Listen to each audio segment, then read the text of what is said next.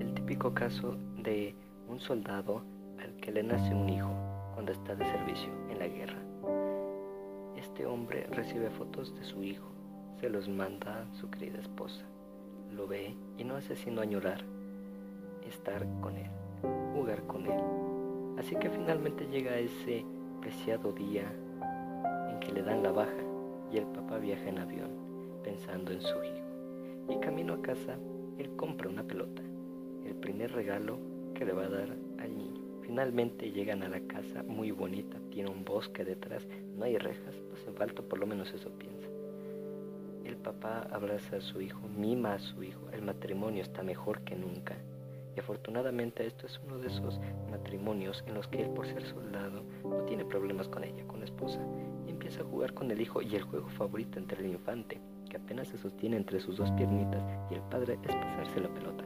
El niño llega, se la tira y el papá la chuta pero suavecito, con el zapato. Y el niño aprende la conducta y chuta la pelota despacito.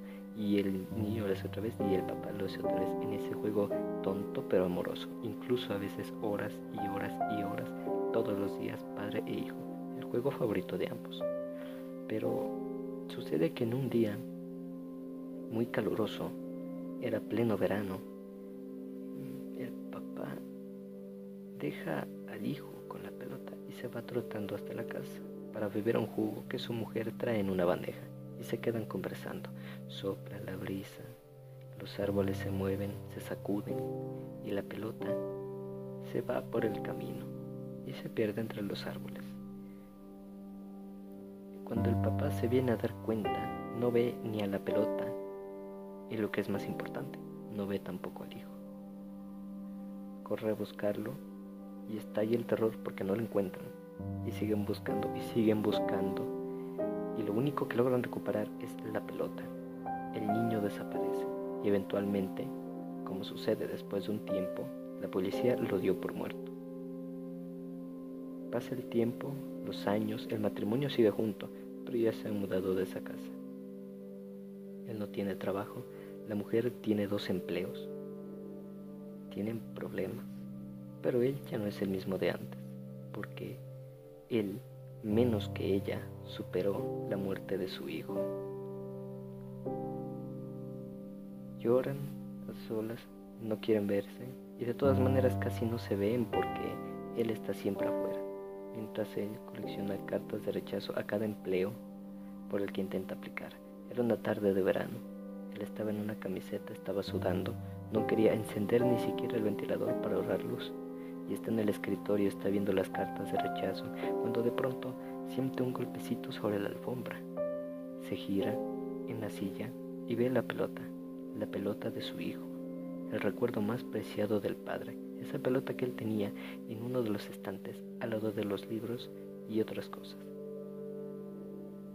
El padre se queda así. Quizá el viento había tumbado la pelota. Era una estupidez que no tenía razón de ser y que no tenía que haber pasado porque alimentaba recuerdos. Pero cuando él la va a agarrar y la deja en el mismo estante y se vuelve a sentar, vuelve a escuchar el golpecito en la alfombra. El ex soldado se levanta, despeinado, con barba de dos días, y se queda viendo la pelota. Y el recuerdo más amoroso y más paternal le llega porque él chuta la pelota suavecito. La pelota llega hasta la puerta y se regresa a sus zapatos. Y él lo vuelve a hacer y lo vuelve a hacer otra vez y la pelota siempre regresa, como sucedía cuando su hijo estaba vivo. Y él, ya lejos de estar asustado, lo que hace es disfrutar, entre lágrimas, ese íntimo juego paranormal. Cuando siente que ya ha tenido suficiente, agarra la pelota, se la lleva al pecho, la deja donde estaba y se va a acostar, se va a dormir, con mucho en qué pensar, pero a la vez extrañamente nada más en qué pensar, salvo que quizás sea una señal que mañana las cosas van a estar mejor. Él se levanta y va con mucho miedo hacia el buzón. ¿Por qué va con miedo? Porque sabe que están las cartas de rechazo a cada empleo al que intenta aplicar. Las recoge una por una y ve que hay un sobre abultado, extraño que está escrito a mano que dice léeme. Él abre el sobre, separa el papel y lo que ve es un trozo arrancado de tela de la ropa de un niño que tiene escrito un mensaje en sangre que dice gracias por enseñarme a jugar el juego favorito de tu hijo. quizá haga que todo aquello por lo que está pasando aquí sea un poco más llevadero.